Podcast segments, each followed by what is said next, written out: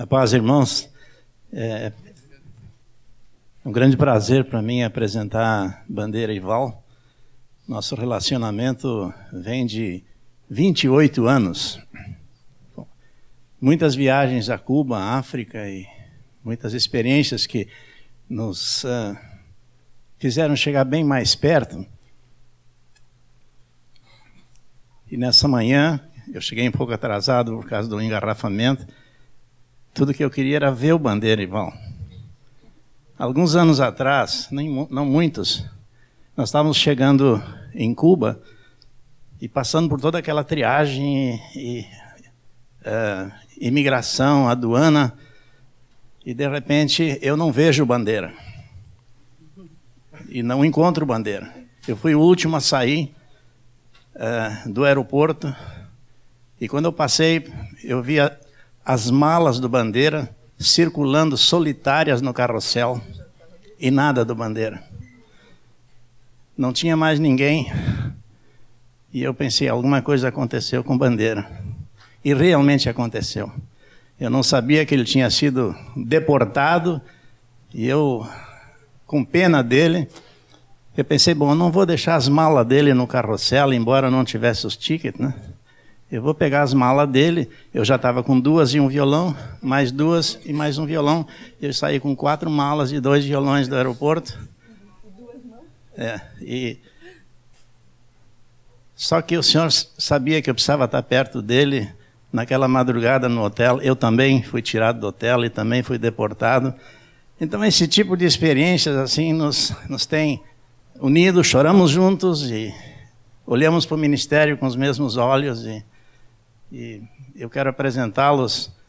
Eu poderia falar muito tempo, mas são dois discípulos muito amados e com os quais Deus tem trabalhado e tem resultado em, em sangue, suor e lágrimas, mas muitas vitórias. Deus tem usado esse casal com grande poder, com graça, e tem sido nosso privilégio estar perto deles e a alegria de vê-los distribuindo para este grupo amado de todo o Brasil e alguns países uh, deste mundo a palavra. Certamente cada um de nós vai levar muito para casa, vai fazer muita diferença. Sei que para cada um de nós a vida talvez vá dividir em antes e depois desse retiro. E a minha oração é que seja assim. Amém. Não disse que ele é pastor em Curitiba, da comunidade Reviver, e outros detalhes, entende?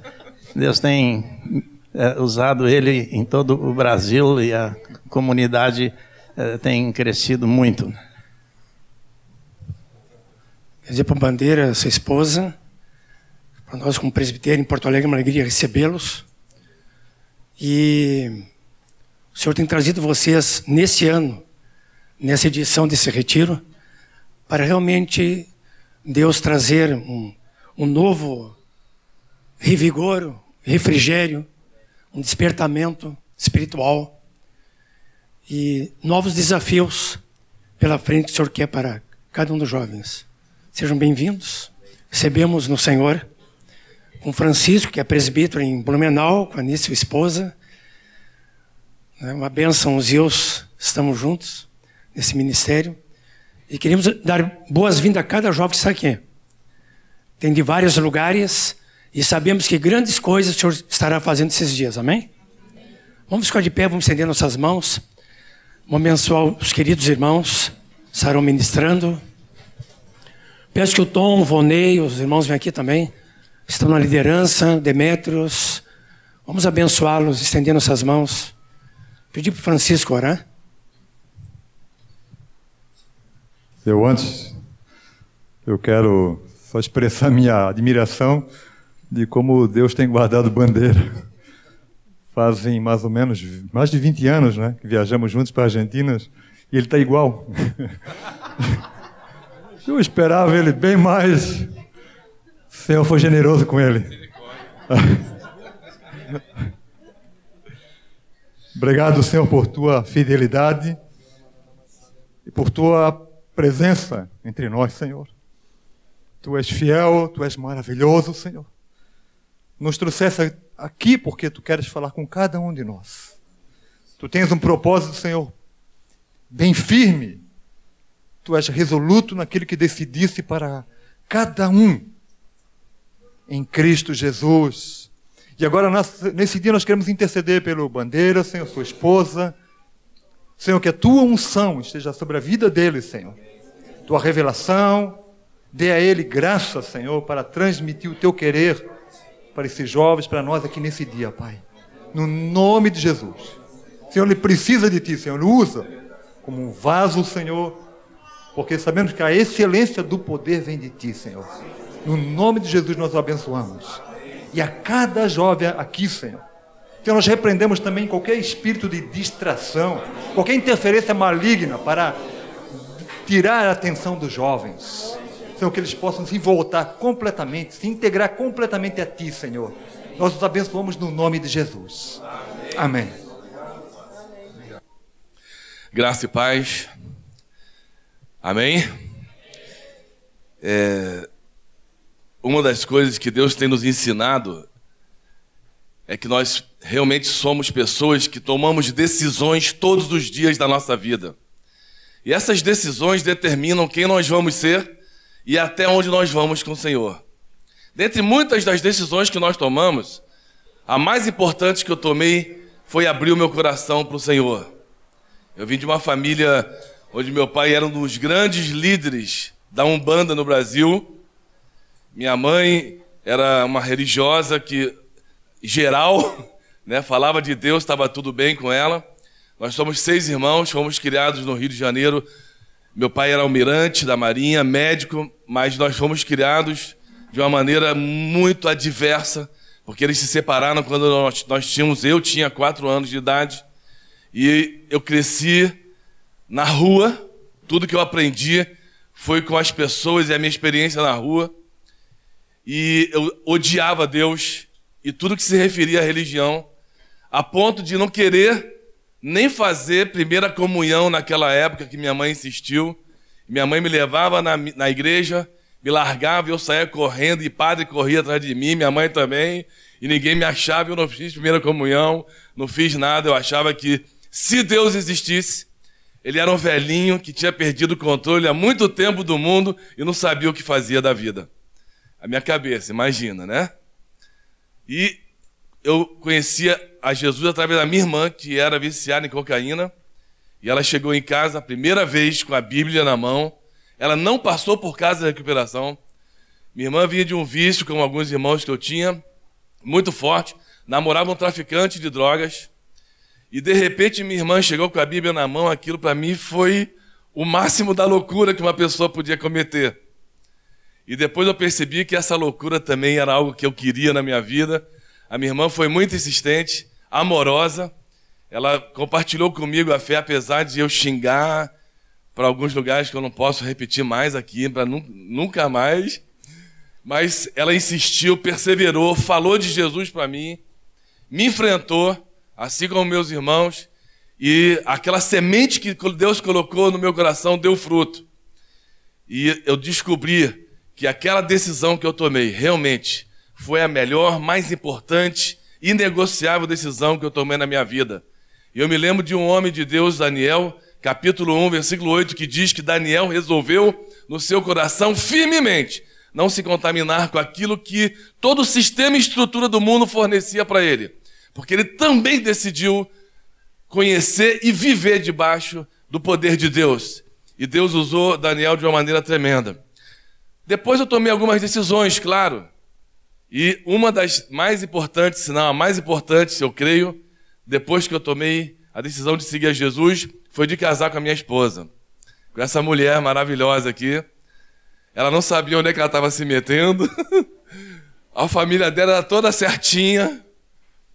O pai dela, amoroso, bom relacionamento, vinha de um berço cristão, né? E eles ficaram de olho em mim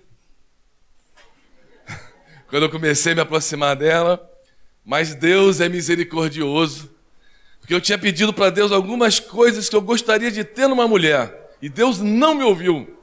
E eu dei graças a Deus por isso, porque Ele me deu muito mais do que eu tinha pedido. Se ele tivesse me dado aquilo, talvez eu não tivesse essa mulher aqui hoje. Eu quero que ela fique de pé. Vem cá, Val. É uma mulher de fibra, de oração, de caráter. Muitos atritos, decisões da nossa vida, é, coisas que eram difíceis, sempre ao meu lado, comigo junto, não somente ao meu lado, tomando decisões que foram determinando a atuação de Deus na nossa vida. Eu quero que ela dê uma saudação para vocês. Ela não gosta, mas eu já botei ela na fria. Ele fala tanto que vocês ficam esperando um monte, mas eu sou bem normal. eu só queria dizer para vocês, desde ontem eu estou muito emocionada. Quando cheguei aqui ontem à noite, eu falei assim: o céu está em festa. Só pelo fato de tantos jovens estarem juntos para ouvir o Senhor.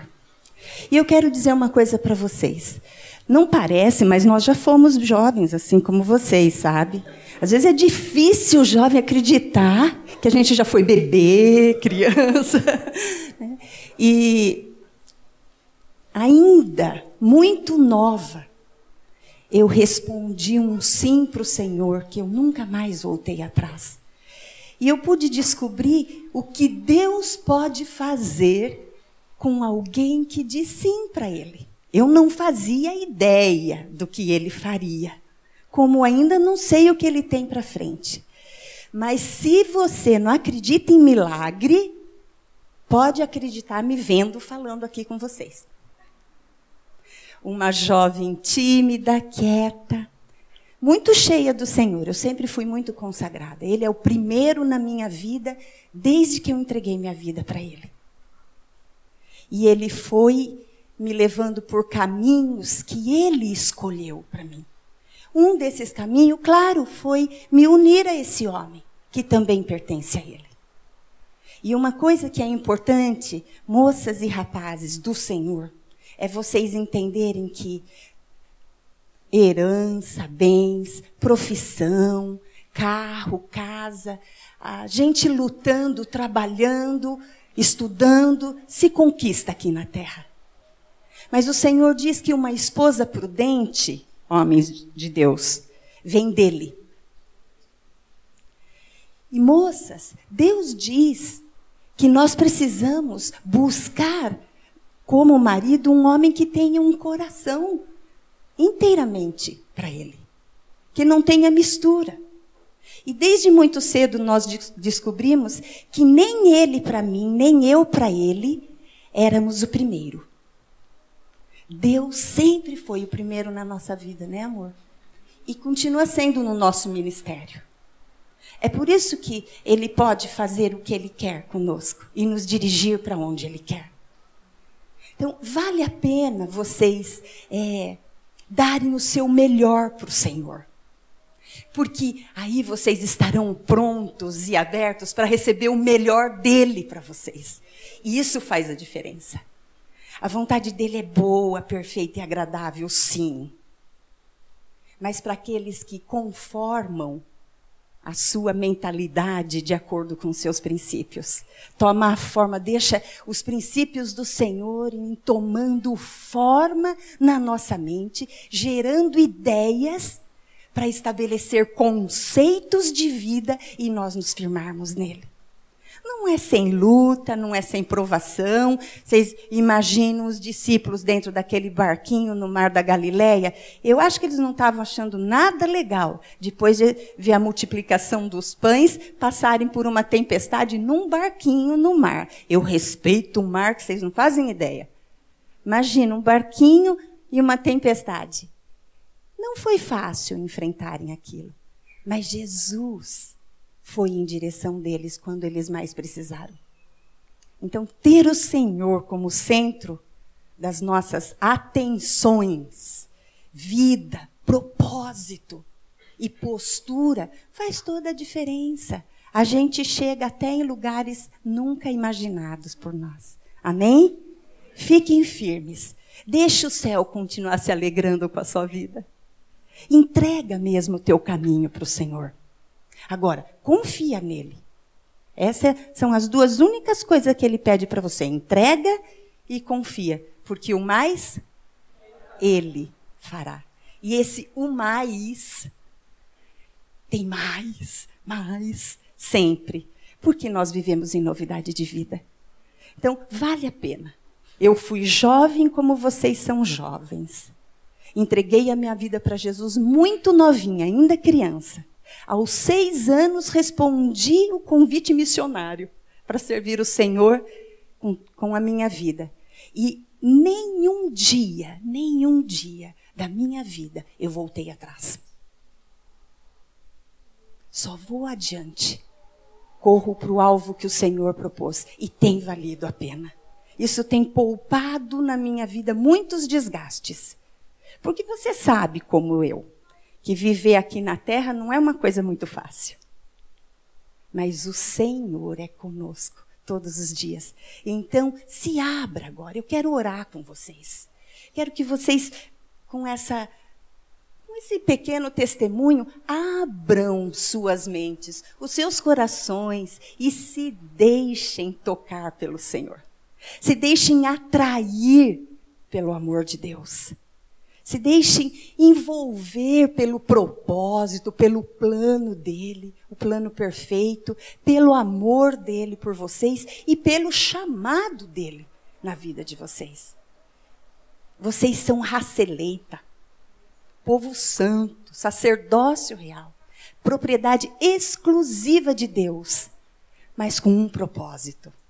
Não é o fim em si mesmo, para né, a fim de proclamardes as virtudes daquele que chamou vocês das trevas para a sua maravilhosa luz. Amém? Deixa eu orar com vocês. Pai, eu te louvo por tão grande salvação. Todos esses dias da minha vida vivendo contigo e eu ainda não descobri tudo que envolve essa tão grande salvação. Mas de uma coisa eu sei: eu sou grata porque o Senhor me resgatou do pecado, da morte, do inferno. E se fosse só por isso, eu já estaria feliz da vida. Mas o Senhor tem feito mais, tem acrescentado mais. O Senhor tem nos chamado a sermos participantes do teu plano para a humanidade. O Senhor tem nos chamado para vivermos efetivamente de uma maneira que faça diferença aqui na terra. Para que a gente mostre a tua glória, mostre o teu amor e impacte essa geração. Senhor, toma cada um desses jovens agora, com zelo, com um amor que é próprio do Senhor. Envolva-os. Guarde a mente, guarde as emoções e ajude-os com seu corpo, a sua alma, a prestarem atenção no que o Senhor quer falar. A responderem aos seus convites. A atenderem sem temor o seu chamado. E a serem jovens valentes, corajosos, consagrados para possuir essa terra para a glória do Senhor. Em nome de Jesus. Amém.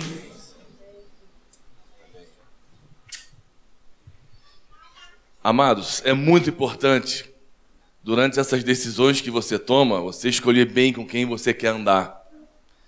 E nós louvamos a Deus por esses irmãos que nós podemos encontrar aqui, amados, Zig, com quem nós andamos há muitos anos porque eles nos ajudam, acrescentam e agregam à nossa vida força, valor, mesmo que eu nunca mais tenha te visto, 20 anos, né, que a gente você vê.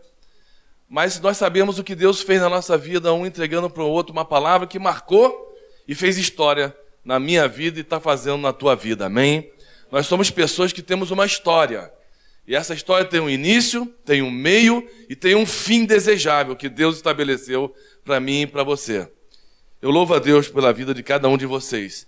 Eu quero agradecer a minha comunidade, que foi um parto para a gente poder sair de lá. É o único retiro que nós normalmente ficamos com a comunidade. E eles estão sabendo neste momento que nós não vamos estar lá.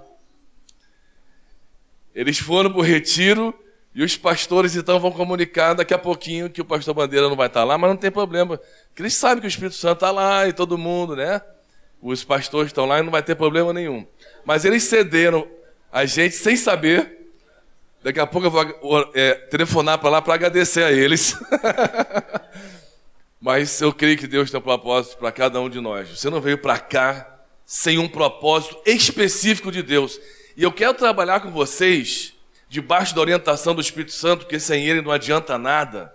Sem a unção dele abrindo o nosso coração e tocando na nossa intimidade, onde ninguém pode mexer, homem, nem pastor, nem ninguém, só o Espírito de Deus pode mexer. Que esses dias realmente sejam dias em que você aprenda a tomar decisões diante de Deus para que Ele possa honrar o nome dele na tua vida todos os dias que você existir aqui. Amém? Quantos de vocês estão afim disso? A palavra de Deus diz em Mateus 14, 29, que o reino de Deus é um reino de desafios. Quando os discípulos estavam ali no barco e Jesus veio andando sobre o mar em direção àqueles discípulos, e eles tomaram um susto, quantos vocês lembram? É um texto muito conhecido. A Bíblia diz que eles tomaram um susto, gritaram e Jesus se identificou: sou eu. E naquele momento, Pedro se levantou. Eu amo Pedro demais.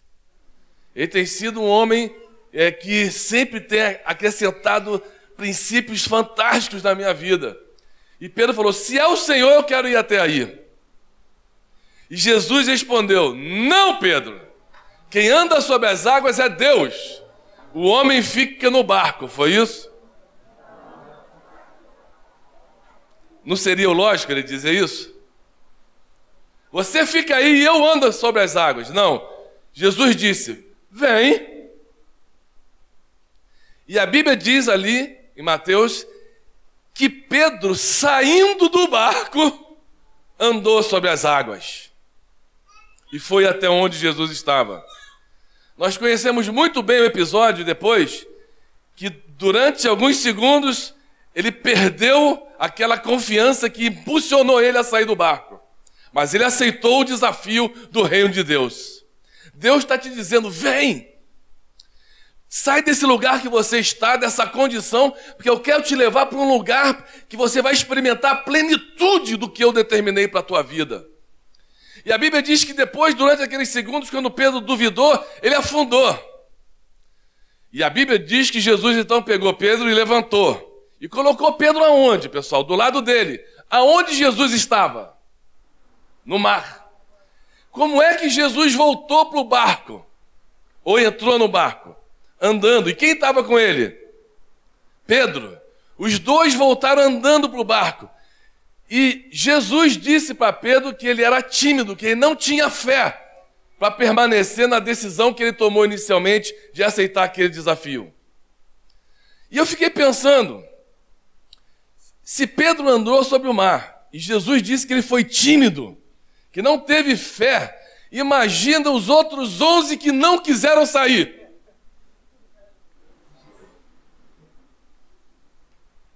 Nós somos pessoas de referência. Eu fico imaginando que se Pedro não tivesse afundado, ia ter uma festa ali no Mar da Galileia. Todo mundo em cima do mar. Aleluia. Só que quando eles perceberam que a coisa não deu certo, eles optaram de ficar. E é aqui que eu quero mexer comigo e com vocês, debaixo da orientação do Espírito Santo. Coloque a mão no ombro do teu irmão e diz assim: meu irmão, minha irmã, né? Você está afim de sair do barco nesses dias? Agora responde se você está. você foi perguntado, né? Se o reino de Deus é o reino de desafios, só aqueles que se dispõem a sair do barco, da condição em que eles se encontram, é que vão entender o que, que realmente significa esse projeto fascinante que é andar de fato com Deus. Nós cremos que esses pastores têm amado suas vidas, assim como os obreiros, assim como você tem amado a Deus. Eu não sei qual é o nível que você está na presença de Deus, quanto tempo você tem, não importa. Porque o Espírito Santo é poderoso para nivelar todo mundo aqui e trazer revelação de encontro às tuas necessidades. E ele vai fazer isso. Ele prometeu e ele tem poder para cumprir. E eu tenho certeza que aquilo que os pastores fizeram, oraram, prepararam, assim como a igreja, a sua igreja, os seus líderes que te incentivaram, até algum amigo, não vai ser em vão. A Bíblia diz em João capítulo 13, no versículo 1, que Jesus disse assim: Tendo amado os seus, amou-os até o fim. É muito importante como você começa, mas é muito mais importante como você termina. A Bíblia diz em Eclesiastes que melhor é o fim das coisas do que o início. Porque no início você vai meio assim, zonzo, sem saber o que está acontecendo, alguém mandou eu ir, estou indo. Mas depois que você começa a caminhar com Deus, você vai entender as implicações do reino na sua vida. E você vai ter que tomar decisões que realmente vão ter que ser firmes. Que você vai perceber as adversidades, os gigantes que se levantam, as pressões, os amigos, às vezes as próprias pessoas da família. Você recebe pressão do diabo, das pessoas, dos amigos, às vezes de si mesmo, do mundo, e você vai ter que tomar decisões. E a Bíblia diz que muitos começaram bem, mas terminaram mal. E eu quero que você entenda que Jesus foi até o fim. O nosso Deus não é um Deus de projetos inacabados. Ele vai terminar a obra que ele começou em você. Você crê nisso? Só que você tem que tomar decisões de permitir que ele faça isso durante e no meio do caminho, para que ele possa realmente honrar aquilo que ele disse sobre a tua vida. Mas para que a gente possa entender tudo isso, decisões, propósitos específicos que eu quero compartilhar com vocês, eu quero que vocês abram João, o Evangelho de João, no capítulo 8. Nós vamos precisar mexer profundamente com o que está aqui. Pai Nosso, o que, que significa isso? Daqui a pouco, mais para frente, eu vou entrar profundamente nisso. Eu sei que eu vou mexer com algumas coisas que vocês talvez não estejam acostumados a pensar, talvez até já pensaram. Nós vamos ter que conversar e buscar de Deus o que significa realmente o seu reino, a paternidade de Deus na nossa vida, a nossa filiação com Ele. Quais são as implicações que Deus tem em todas as áreas da nossa vida quando Ele nos chama de filhos? O Evangelho de João, no capítulo 8, versículo 31 diz o seguinte: Disse Jesus aos judeus que haviam crido nele: Se vocês permanecerem firmes na minha palavra, verdadeiramente serão meus discípulos, e conhecerão a verdade, e a verdade os libertará. Eles lhes responderam: Somos descendentes de Abraão e nunca fomos escravos de ninguém. Como você pode dizer que seremos livres? Respondeu Jesus: Digo-lhes a verdade. Todo aquele que vive pecando é escravo do pecado. O escravo não tem lugar permanente na família. Presta atenção no que Jesus disse. Mas o filho pertence a ela para sempre. Portanto, se o filho os libertar, vocês de fato serão livres. Eu sei que vocês são descendentes de Abraão, contudo estão procurando matar-me, porque em vocês não há lugar para a minha palavra. Eu lhes estou dizendo que vi na presença do Pai, e vocês fazem o que ouviram do pai de vocês. Abraão é o nosso pai, responderam eles. Disse Jesus: Se vocês fossem filhos de Abraão, fariam as obras que Abraão fez. Mas vocês estão procurando matar-me, sendo que eu lhe falei a verdade que ouvi de Deus. Abraão não agiu assim. Vocês estão fazendo as obras do pai de vocês. Protestaram eles: Nós não somos filhos ilegítimos. O único pai que temos é Deus. Disse-lhe Jesus: Se Deus fosse o pai de vocês, vocês me amariam pois eu vim de Deus e agora estou aqui. Eu não vim por mim mesmo, mas Ele me enviou, porque a minha linguagem não é clara para vocês, porque são incapazes de ouvir o que eu digo. Vocês pertencem ao pai de vocês, o diabo. Cara, que discurso duro, hein? Vocês pertencem ao pai de vocês, o diabo, e querem realizar o desejo dele. Ele foi homicida desde o princípio, não se apegou à verdade, pois não há verdade nele. Quando mente, fala a sua própria língua, pois é mentiroso e pai da mentira. No entanto, vocês não creem em mim, porque lhes digo a verdade. Qual de vocês pode me acusar de algum pecado? Se estou falando a verdade, por que vocês não creem em mim? Olha esse versículo agora, queridos. Aquele que pertence a Deus, ouve o que Deus diz. Vocês não ouvem, porque não pertencem a Deus. Amém? Havia um conflito aqui nessa conversa, que eu não vou entrar profundamente nele, porque nós vamos estar ministrando isso, de paternidade. Quem é teu pai? Você se parece com ele? Fala a mesma coisa que ele fala? Porque nós dizemos que Deus é o nosso pai. Mas será que nós falamos, vivemos, pensamos e agimos como ele? Jesus disse que sim, que ele fazia isso. Lá em João 14, quando os discípulos estavam conversando com Jesus, eles fizeram um pedido: mostra-nos o Pai. E Jesus respondeu para eles o quê? Vocês estão comigo há tanto tempo e não entenderam ainda, não viram Pai? Quem vê a mim, diga. Diga comigo aí. Quem vê a mim? Pode ser um pouquinho mais forte? Diga assim: quem vê a mim? vê o Pai. O diabo, o mundo, quando pergunta a nosso respeito, na eternidade, no reino espiritual ou no natural, eles querem saber isso. Quem é teu pai? O que é que você fala, pensa, age, de que forma que você trata, reage, vive? É isso que vai determinar de fato quem é o teu pai. Eles estavam dizendo que o pai deles era Abraão, que eles não eram escravos de ninguém. Mas Jesus disse que eles eram escravos do pecado. E eu vou conversar com você também sobre isso. O que significa uma estrutura de pecado que domina nossas vidas, mesmo sendo cristãos.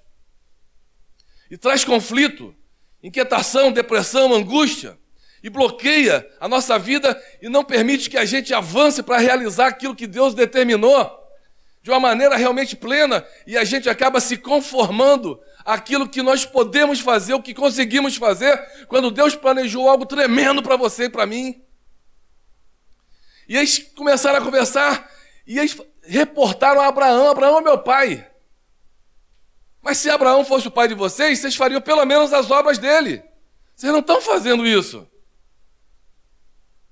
E no final, ele colocou uma faca no coração daqueles homens, dizendo que o pai de vocês é o diabo. É uma palavra forte, sim ou não, pessoal? Agora vamos voltar um pouquinho ali com Pedro. Quando Pedro estava, depois de ver milagres e a multiplicação dos pães, Jesus no caminho, ele fazia muito isso. Os discípulos viam um milagre, ele fazia algo, ou depois ensinava no caminho para os discípulos algumas coisas tremendas. E de repente ele virou para os discípulos e perguntou: O que é que o mundo está falando a meu respeito?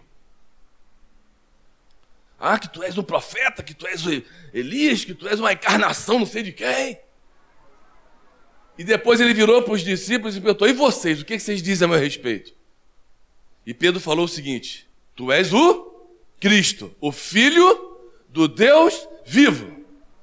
E Jesus ficou assim emocionado quando Pedro falou isso, porque ele se referiu a essa afirmação como revelação que vem do alto.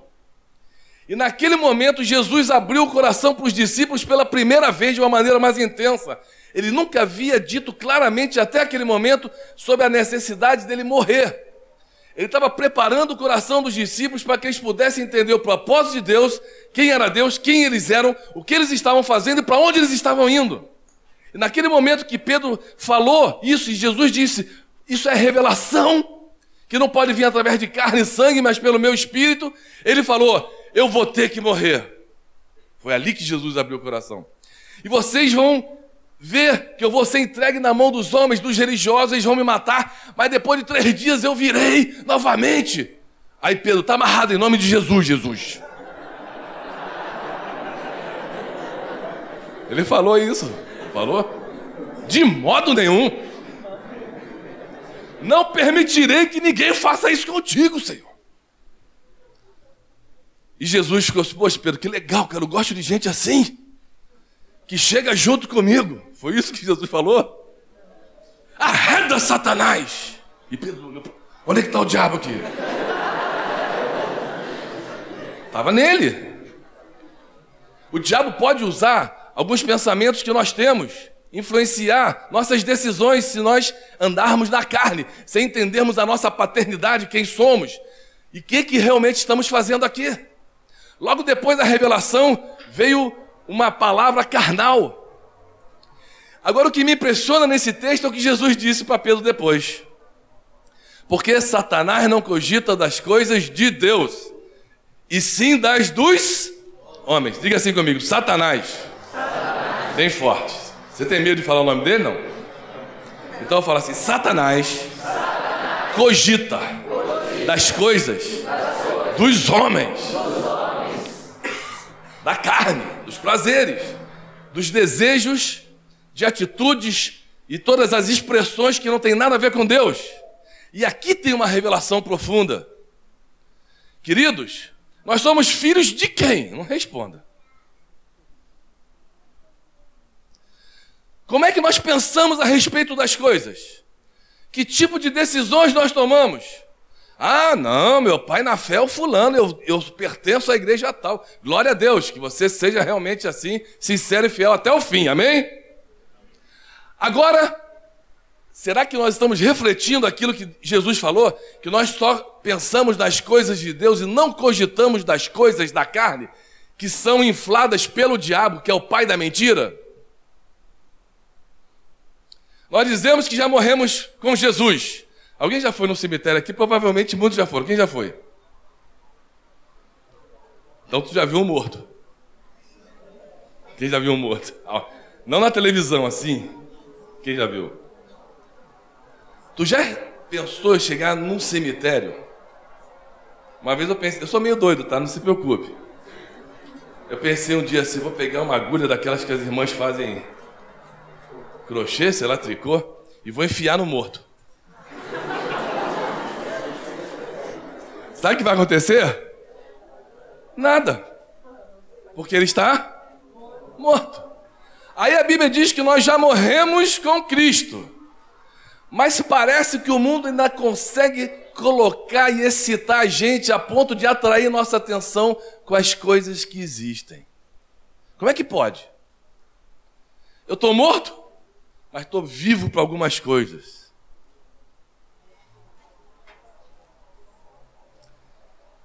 Amados, paternidade é uma coisa séria. E a Bíblia diz Jesus se referiu a essa paternidade dessa forma: Conhecereis a e a verdade te libertará. Só que depois ele acrescentou no versículo 36, nessa conversa aqui de conflitos, de paternidade, de tudo isso que eu estou te falando. Portanto, se o filho os libertar, que, que a Bíblia diz aí? Aí na sua Bíblia, o que, que diz? O que está escrito aí? Vocês de fato serão livres. E aqui está o conflito de Deus comigo e com você: liberdade. Liberdade é algo que só uma, uma pessoa madura pode suportar. Sabe por quê? Porque ela acontece na nossa mente quando nos tornamos livres dos pensamentos opressivos de outrora, quando nós não conhecíamos a Deus. Liberdade realmente nos leva a pessoas livres, a sermos livres dos pensamentos opressores que o mundo, que as pessoas, que os nossos amigos, que a nossa experiência incutiu em nós através da história da nossa vida. Quando realmente esses pensamentos não oprimem nem nos levam a hábitos pecaminosos que estão arraigados dentro de nós por causa da nossa natureza, que ainda nos levam a tomar decisões, a falar, a agir de acordo com aquilo que nós aprendemos no passado. Nada verdadeiramente muda na nossa vida até que a pessoa mude a sua mente condicionada a esses velhos hábitos e pensamentos. Jesus disse que libertação não é liberdade. No momento que você é liberto, você é arrancado das trevas. Mas depois você vai ter que aprender a posicionar sua vida para andar como uma pessoa livre. E isso requer maturidade e responsabilidade para você avançar e assumir o propósito que Deus tem para a sua vida. Deus libertou o povo de Israel do Egito com sinais tremendos. E depois que esse povo começou a caminhar lá no Egito, Deus não conseguiu libertá-lo do modo opressivo de pensar. Eles continuaram raciocinando e pensando de forma opressora. Eles já eram livres do Egito. Eles já estavam caminhando em direção ao propósito que Deus havia estabelecido. Mas o pensamento deles continuou escravizado ao Egito, a maneira que eles estavam acostumados antes. Deus precisou lidar com a mente deles para que houvesse o um entendimento da chamada que Deus havia estabelecido para este povo. Eles precisaram entender isso. E no momento que eles entenderam, eles passaram a assumir uma posição de liberdade e de ser livre, e passaram a administrar a terra que Deus havia estabelecido como uma conquista para eles, em nome do Senhor. Ser liberto do opressor, do diabo, não te garante libertação da opressão. Eu vou repetir. Você ser liberto do diabo, do opressor, não garante que você, a partir daquele momento, vai pensar como uma pessoa livre. Você vai precisar mudar a tua mentalidade, teus valores. E isso vai ter que gerar uma transformação prática de atitude nas tuas decisões, relacionamentos, com quem você anda, como você anda, o que você faz e como você deixa de fazer algumas coisas. Não existe liberdade sem assumir responsabilidade. E nós estamos vendo muitos cristãos hoje transferindo responsabilidade para outros. Ah, eu sou assim por causa disso. Ah, eu sou assado por causa daquilo. Ah, eu não tive oportunidade na vida. Ah, eu tive alguns desencontros afetivos e eu criei um bloqueio. Isso é real, nós sabemos disso. Eu fui uma pessoa que tinha bloqueios e tinha muralhas que eu criei dentro do meu coração enormes. E Deus teve que derrubar, porque eu, apesar de ser liberto, apesar de ser salvo, a minha mentalidade ainda não transformada totalmente, pensava de maneira opressora e aquilo roubava minha alegria. Trazia angústia, depressão, dúvida, medo, insegurança, desconfiança. Será que Deus realmente vai fazer isso? Será que eu posso confiar nele? Aí começa a entrar na da paternidade que você vai ver onde é que nós vamos chegar. Eu descobri algumas coisas na minha vida que eu vou ministrar para vocês, na palavra, que podem te ajudar realmente a entender o grande propósito específico, específico que Deus tem para cada um de vocês. O interessante é que nós nos convertemos e muitas vezes não assumimos responsabilidade porque isso requer tempo, gastar energia, iniciativa. E nós não queremos fazer isso, queremos que os outros trabalhem para nós nós acabamos nos condicionando socialmente, religiosamente, a uma marra, a uma estaca invisível que nos impede de avançar para as coisas de Deus. Aí eu tenho conversado com muitos irmãos por aí, às vezes, em algumas áreas da minha vida, isso ainda está ali estabelecido, instalado. Parece que existe uma coisa bloqueando a gente e a gente poderia ir mais, mas nós estamos aquém daquilo que nós desejamos e começa uma batalha terrível entre o ideal e a realidade. Deus me mostra aqui no retiro palavras tremendas. No meu discipulado, na, na, na cela, no grupo familiar, lá na igreja, na minha devocional, Deus me mostra as coisas que o Senhor está estabelecendo para mim. E eu me encontro numa outra realidade. E a minha realidade, a, com o ideal de Deus, no meio dessas duas coisas tem um vazio, um abismo. E eu não sei como aproximar as duas coisas. E aqui começam as encrencas.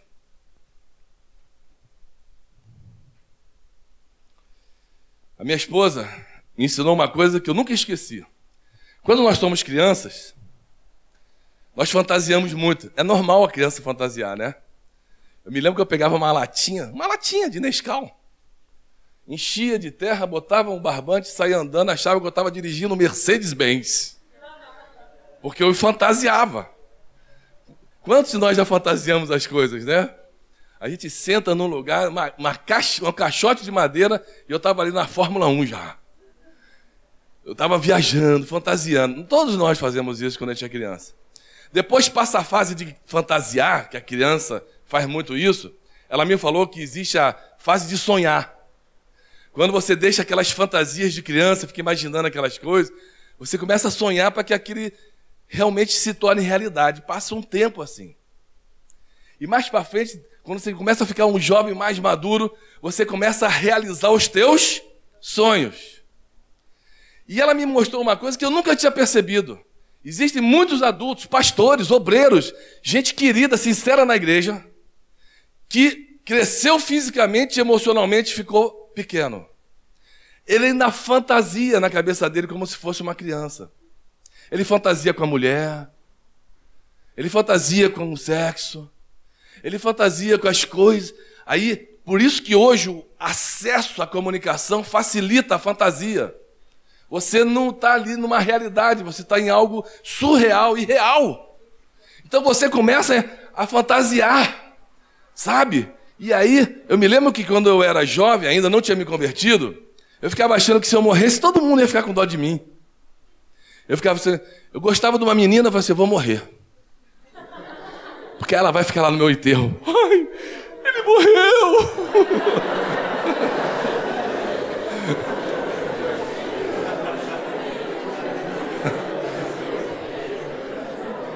Eu sei que com vocês não acontece isso, é só comigo.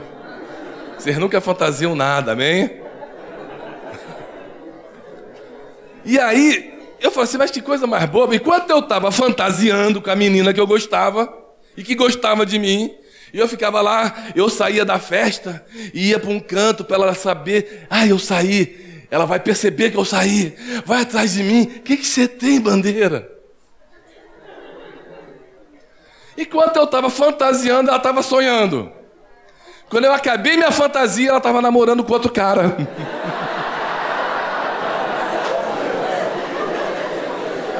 Amém? Eu tenho um pastor que é amigo meu, não posso falar o nome porque ele é conhecido de alguns, talvez, não vou nem mexer com um, um pastorzinho aí. Ele era solteiro e a gente era muito amigo né, dele e o Zig conhece. E ele gostava de uma menina. E ele falou para mim assim, pastor, tem gente que fantasia no, no espírito, entendeu? Não é na carne, é no espírito. E esse cara é mais difícil, porque é bíblico. Mas ele estava lá, pastor, estou orando há dois anos por uma menina. E nós perguntamos para ele: Você já falou com ela? Não, estou só orando fantasia espiritual, entendeu? Aí eu falei, como é que você quer que ela saiba que você está orando por ela, que você gosta dela? Deus vai sair do trono, ou vai mandar o Gabriel, ou um anjo daqueles poderosos, ou mesmo o Senhor Jesus. Vai chegar nessa menina, ter um cara orando por você.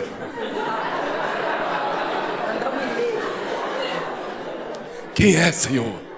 Mandarei o nome dele num algodão. Quando apareceu o algodão,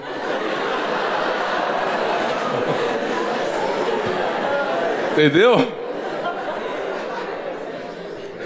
Aí eu falei para ele assim: fala com ela, rapaz. Tu já tá no ministério? Tu tá só orando, nem uma cartinha.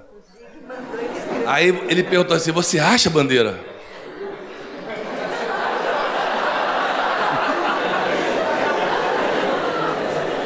E se ela disser não? Aí tua fantasia acaba e o sonho também, ô trouxa.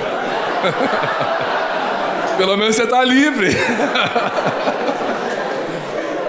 Você acha então? Se você perguntar de novo isso, nós vamos brigar. E ele falou, tomou coragem, lembra, Zig? Ele falou com ela. Ela aqui do sul. Eles não eram do sul, mas estavam aqui no sul.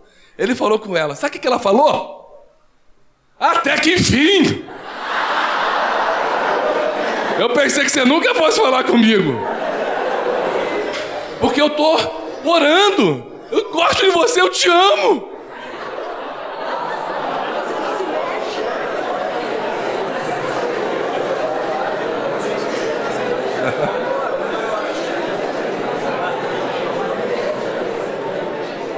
Vou tomar sauna aqui. Eu sou, eu sou carioca, mas eu já esqueci o verão do Rio de Janeiro. Eu moro em Curitiba. Lá, o máximo que faz o alto verão de Curitiba é 20 graus. Nós estamos, eu, tô, eu vou suar muito aqui, o pessoal fica agoniado, eu também fico. Vocês vão me entender, amém? Que eu suo muito. Falei, meu irmão, o cara está casado hoje, está com filho, aleluia.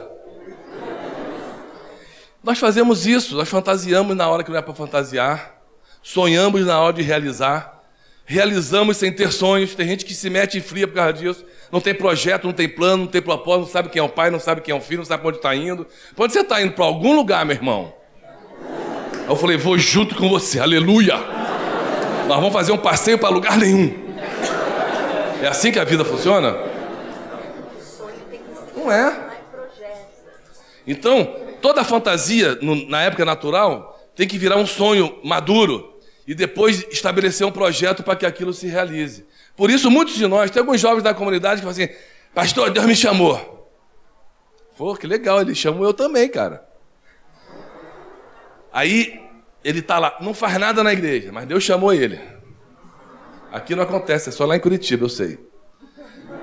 Aí o cara fica lá sonhando com o ministério, entendeu? E o pastor não pode falar nada porque disse que Deus falou para ele que tem um chamado. O cara não faz curso, não se prepara, não se envolve na igreja. Daqui a três anos, ele, pastor, tem um chamado. Eu, o que, que você fez? Não estou fazendo nada ainda, eu estou esperando Deus falar para onde. Sabe esse tipo de oração que a gente está fazendo, que é meio burra? Desculpa, vocês querem que eu seja sincero, amém? Existem umas orações meio burra. Eu já fiz muitas e ainda faço. Eu vou mexer com isso aqui com vocês depois, com os pensamentos. Mas lá Moisés, quando saiu do Egito, lembra? Estava lá diante do mar, com o exército do inimigo atrás, querendo esganar eles. E a Bíblia diz que no momento que ele estava assim, ele foi fazer uma reunião de oração. Senhor, aleluia. Glória a Deus, nós saímos. Só que agora atrás está o bicho e na frente está o mar. O que, que a gente faz, Senhor? Todo mundo.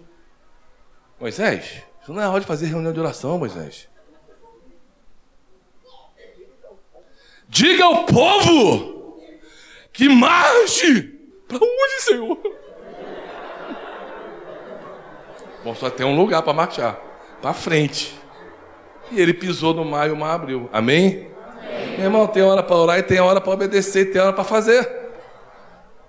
Se a gente ficar fantasiando as nossas orações, nosso, o reino de Deus, o subjetivo, nós vamos ser bons cristãos. Você acha que Satanás está incomodado com gente que vai na igreja, bonitinho? Ele está. Mas ele se incomoda um pouco só. Você dá o dízimo, louva o Senhor, aleluia, entendeu?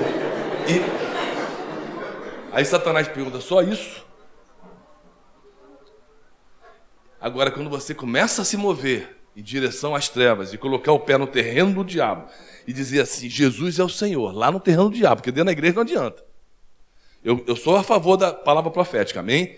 Lá dentro da igreja você pode profetizar tudo, mas se a tua profecia não se encaminhar para a realidade e você colocar o pé lá no terreno de Satanás e dizer lá dentro que ele é o Senhor, a profecia vai virar uma fantasia. Guardada as devidas proporções do que eu estou falando. Porque ela é o início de tudo. Quem está entendendo o que eu estou falando? Querido, vai para frente, se liberta dessa maneira. Diga adeus ao Egito, você é livre. Sabe por que nós pensamos isso? Porque muitas vezes nós confundimos o novo com mudança. Necessariamente o novo não implica em mudanças na vida das pessoas. Você pode assumir uma vida nova com Cristo e continuar vivendo de maneira velha. É verdade ou não é? Vamos falar sinceramente, sim ou não? Você pode continuar tomando decisões opressoras, mesmo depois de 10 anos de cristão. Eu vejo alguns pastores, alguns obreiros maduros de 20, 30, 40 anos tomando decisão de criança. Emocionalmente destituída de realidade, de algo concreto que realmente vai efetivar de uma maneira real a glória de Deus na sua vida, na sua família, na terra, onde for. Começa a assumir que você precisa produzir algo no teu coração, transformar valores. Esses valores precisam ser assumidos em posicionamentos que geram ações que vão te levar a um lugar novo, de verdade. Onde você vai deixar de fazer as coisas de maneira velha. Porque existem muitas pessoas que estão com o Senhor, mas estão amarrados a estacas do passado, a hábitos pecaminosos que controlam o seu passado e o seu presente. E a Bíblia diz que Deus te liberta sim.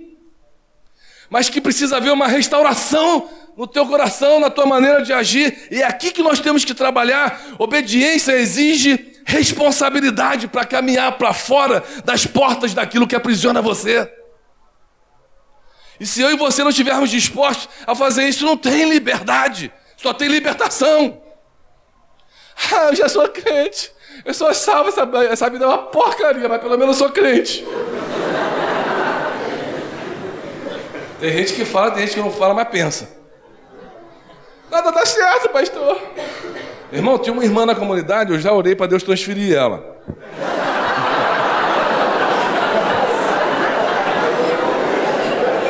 Calma. Para um modo de vida mais maduro. Meu irmão, a primeira vez que eu vi a irmã, ela ficava me esperando. Eu fazia assim, ela vinha junto. Sabe quando você está andando na rua e você vai desviando, a pessoa vem junto? Pastor, ora por mim. Claro, irmão. Falou problema, eu oro. Um mês, dois meses, três meses, cinco meses, mesma coisa. Ficava me esperando na porta, ora por mim, porque as estão muito ruins, pastor. E eu orava com ela, eu orava. Eu preciso de alguém que ore por mim agora. Eu olhava aquela irmã e já me dava dor de barriga, eu já sabia o que eu ia ouvir.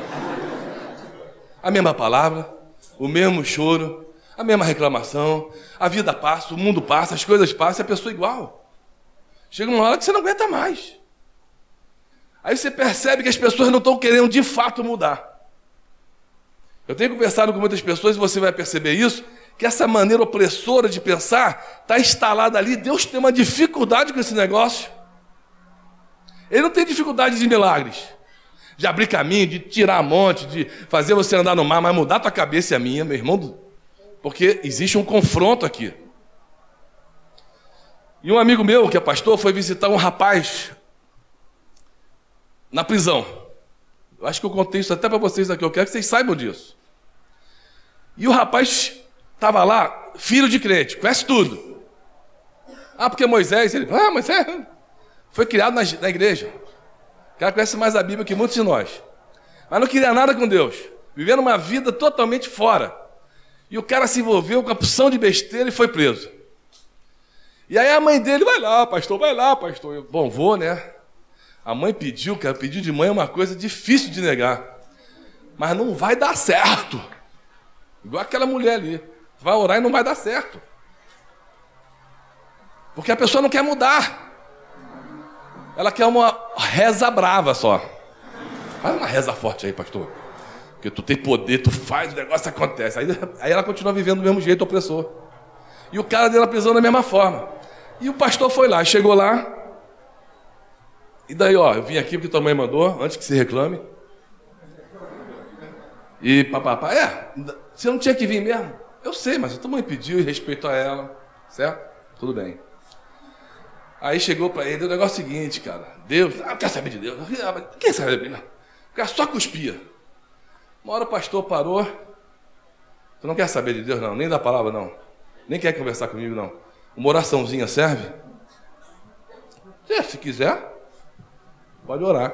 Tá bom. Quer ajoelhar? Claro que não. Vou ficar de olho aberto. Não creio nesse negócio de oração aí. Isso não resolve nada. Tá bom. Deus! Faz esse cara mofar nessa cadeia. Nunca mais tirei daqui e que ele vive os piores anos da vida dele, Senhor. Pastor, que isso? Você não crê, não tem problema. Deus.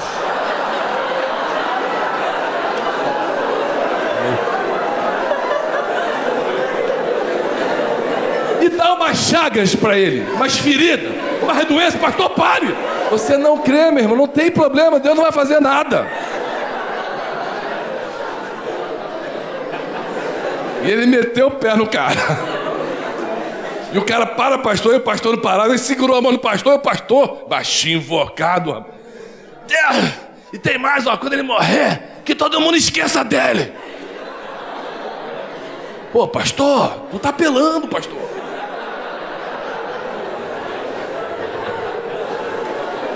Ah, você não crê? Você não crê na oração? Eu faço uma reza para você aqui agora.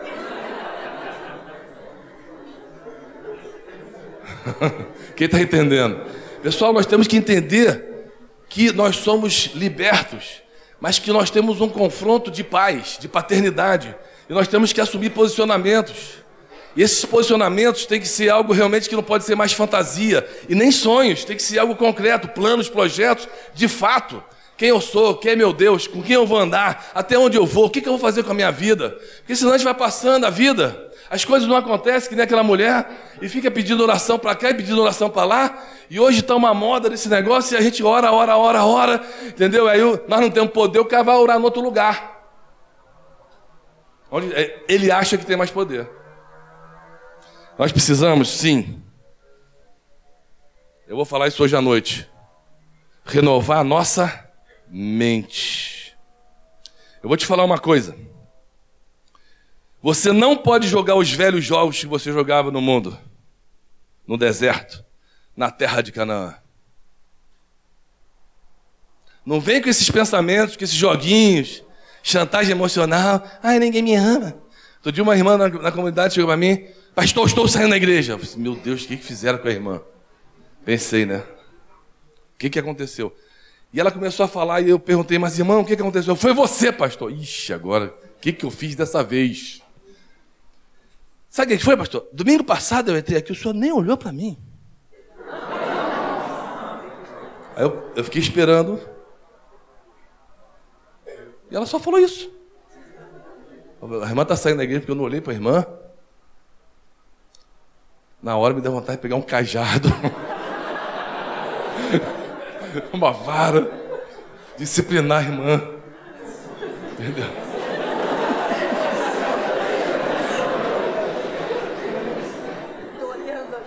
Oi? Tô. Sabe? Pessoal, coisas tão infantis, levando pessoas a tomar direção de vida. Eu vejo jovens namorando na igreja, aí quando eles se desencontram, o namoro termina, eles têm que mudar de igreja, irmão. Eu falei, meu Deus, esse cara não vai se acertar nunca, cara. Aliás, vou dar um conselho para as meninas aqui, apoiado pela minha esposa. Cuidado com quem que você escolhe para ser o teu parceiro. Porque eu, eu sei que você quer aquele homem dos teus sonhos, e é lícito, e você também, a mulher dos seus sonhos. Mas se você se ocupar com o sapo, quando vier o príncipe, não vai entender a palavra de Deus, entendeu? Tem mulheres aí ocupadas com os sapos.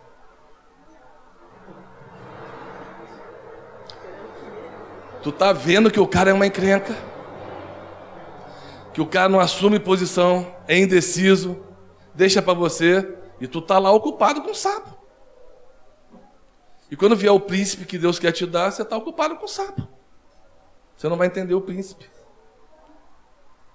Cuidado, começa a olhar para as pessoas, verificar direito quem elas são, com quem você está andando, quais são as decisões que ela toma. Quando eu me converti, é verdade, a família da minha esposa ficou olhando para mim. Eu nem sabia. E ela queria saber, essa família e ela também, que tipo de homem eu era, que decisões que eu tomava, como que eu me desenvolvia. Eu tive que aprender realmente a entender que Deus queria transformar meus valores e ela creu na transformação e na decisão, na perspectiva daquilo que nós tínhamos na vida. Você não vai crescer por acaso. O crescimento é planejado por você e abençoado por Deus. Então, o problema número um que eu vou encerrar aqui e vou terminar depois do intervalo que nós temos são homens com espírito liberto, mas com a velha mente oprimida e Deus tem que aguentar mentes velhas, sem valor nenhum para o reino, num reino novo, santo, cheio de perspectivas. E aqui, meu irmão, ninguém escapa. É pastor, é obreiro, é gente que quer fazer a coisa que Deus quer fazer de maneira nova, com um jeito velho. Eu não estou falando princípio de, princípio de Deus não, não envelhece. Diga assim, princípio de Deus diga. Não envelhece. Não estou falando de princípio. Eu estou falando de hábito jeito de fazer as coisas. Deus quer que realmente você amadureça, você esteja disposto a lutar e ter responsabilidade pela tua vida pelo teu futuro, porque ninguém é responsável pelo teu futuro, só você. Ah, papai e mamãe nunca me ajudou, por isso que eu sou assim. O meu pastor nunca me olhou, nunca me deu um aconselhamento para mim. Eu não tenho nem discipulador, estou sem cobertura. Pessoal, Você é responsável pela sua vida, de buscar, de achar, de conversar, de tomar decisões que vão te levar a caminhos. Não fique aguardando, esperando. Tem gente na igreja que. É verdade, não sei se acontece com vocês aqui. Eu acho que é só em Curitiba que acontece isso. Tem gente que vai na igreja e senta lá atrás. E depois fica dois domingos sem vir só para ver se alguém sente falta dela. Aqui não acontece, né? E se ninguém sentir? ela já vem magoada para o terceiro culto. Chateada com você.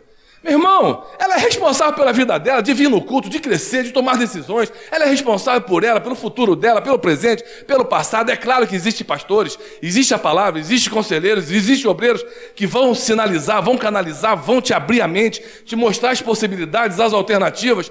Mas você é responsável pela sua vida. Pare de transferir isso para os outros para um passado, para as pessoas, para as faltas de oportunidades. Essa mente opressora faz com que Deus não consiga levar você para aquilo que Ele planejou. Porque se Deus fizer isso, não vai dar certo. Eu vou terminar dizendo o seguinte: que Deus, a Bíblia diz isso, os pastores sabem disso, você já leu na Bíblia, que Deus teve que esperar 40 anos para aquela geração morrer. Foi ou não foi, pastor? Porque ele não conseguiu mudar a mentalidade opressora daquele povo pensar, e ele não podia levar aquele povo para uma terra nova agindo daquela forma velha, com pensamentos errados, sem utilidade num reino novo. Se as coisas não acontecem na nossa vida, se a porta não se abre, se os caminhos não se aplanam, se as coisas não acontecem nos nossos relacionamentos, nos nossos sonhos profissionais, pessoais, ministeriais, não é por causa de Deus, nem dos outros, é responsabilidade sua. Você tem que assumir isso diante de Deus. Quem está entendendo? Entendendo não adianta nada. Se você não agir, se você não mover, eu tenho experiência sobre isso. Eu também pensei muitas vezes assim, de forma opressora. Deus me libertou disso. Minha esposa foi usada por Deus assim como eu sou usado em outras áreas da vida dela. E eu acabei com aquela meninice, com aquelas imaturidades infantilidades. E muitas vezes isso se manifesta na nossa vida hoje. Se eu deixar o negócio, volta que nem um vulcão. Porque está ali dentro. A nossa natureza é tinhosa, maliciosa, cheia de traquinagem, de justificativa. Diga assim: eu sou responsável se você quiser falar, se não quiser, não precisa. Levanta a mão. Diga assim: Eu sou responsável pela minha vida. Eu agradeço a Deus pelos pastores, pela palavra, pela maturidade, por aquilo que Ele me ensina. Mas todas essas coisas, diga, contribuem para que eu assuma a posição diante de Deus, minhas responsabilidades e faça acontecer. No nome dEle. Senão não adianta nada. Amém? Amém? Amém? Mesmo? Você está convicto que tem uma mente operando aí, igual a de Pedro? Entre o novo e o velho? Entre esses judeus que estavam entre o pai novo e o pai velho? E no meio deles eles acharam outro que era o pai da mentira? E nem perceberam que a paternidade deles já não era nem de Abraão, era do diabo.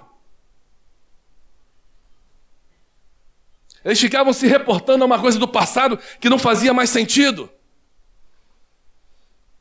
Deus quer entrar com você para dentro da terra prometida. Mas Ele precisa preparar você para assumir responsabilidade de um novo tempo e um futuro que está na tua frente. Eu quero saber o seguinte: abaixa tua cabeça. Não olha para mim agora. Você não tem que fazer nada comigo.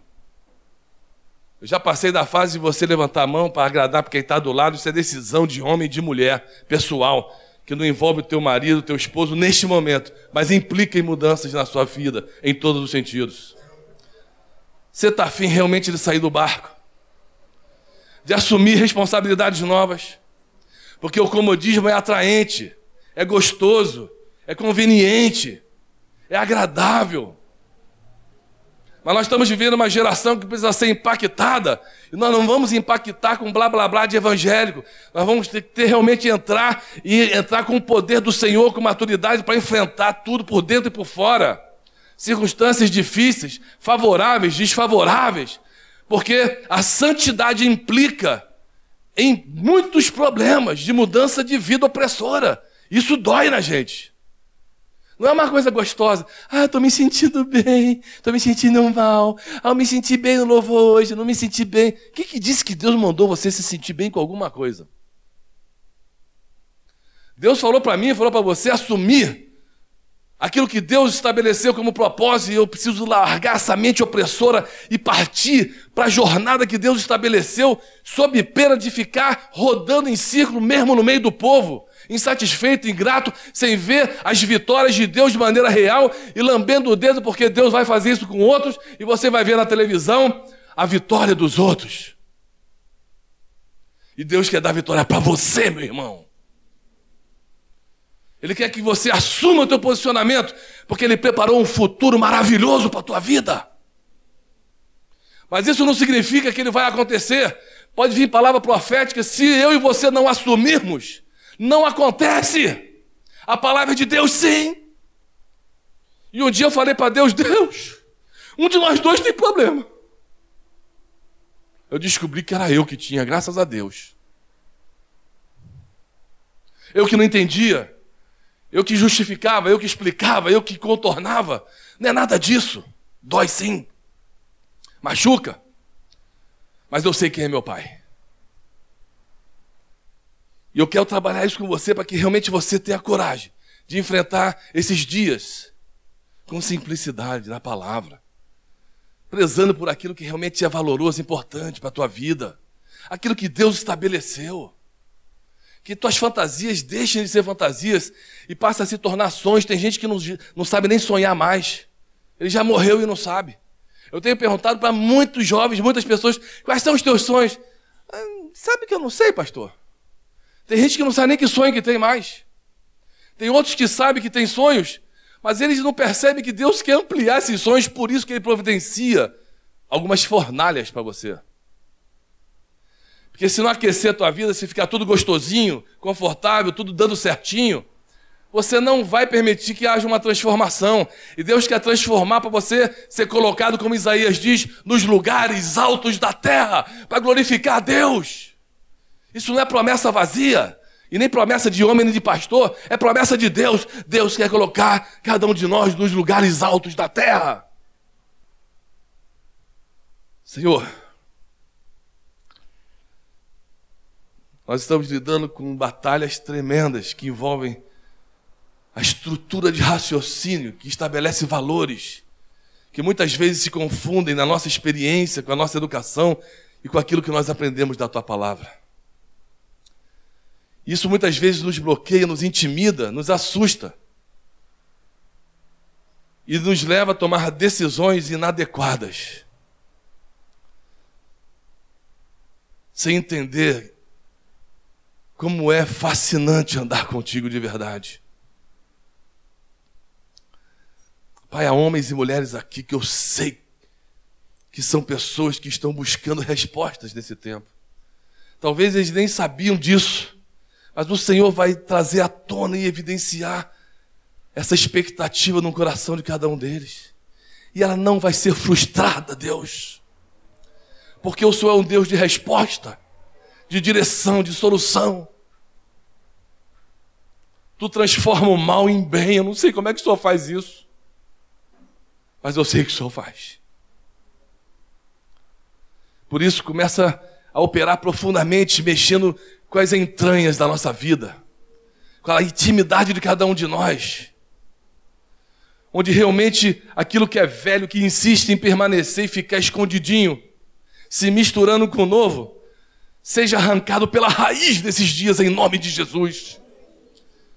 Porque existe potencial demais nesse lugar, jovens adultos, pastores, obreiros, a gente que está aqui na frente pregando e sabendo que o Senhor tem aplicado profundamente isso na minha vida. Eu sei como dói, Deus. Esses irmãos, muitos deles sabem disso. Mas nós saímos do barco nessa manhã. Nós vamos andar contigo, custe o que custar, doa quem doer. Porque eu prefiro andar contigo, Senhor, e afundar do que com os homens e não se achar nunca mais. Eu prefiro um passeio contigo no vale da sombra da morte, segurando a tua mão, do que andar na glória dos homens sem a tua presença. Por isso, Pai, nós te damos liberdade nesse lugar. Porque se tem alguém, e só essa pessoa que pode produzir algo em nós é o teu espírito. E que a tua palavra venha realmente mexer com a estrutura, a estrutura da nossa vida. Eu te peço isso em nome de Jesus. Amém? Amém.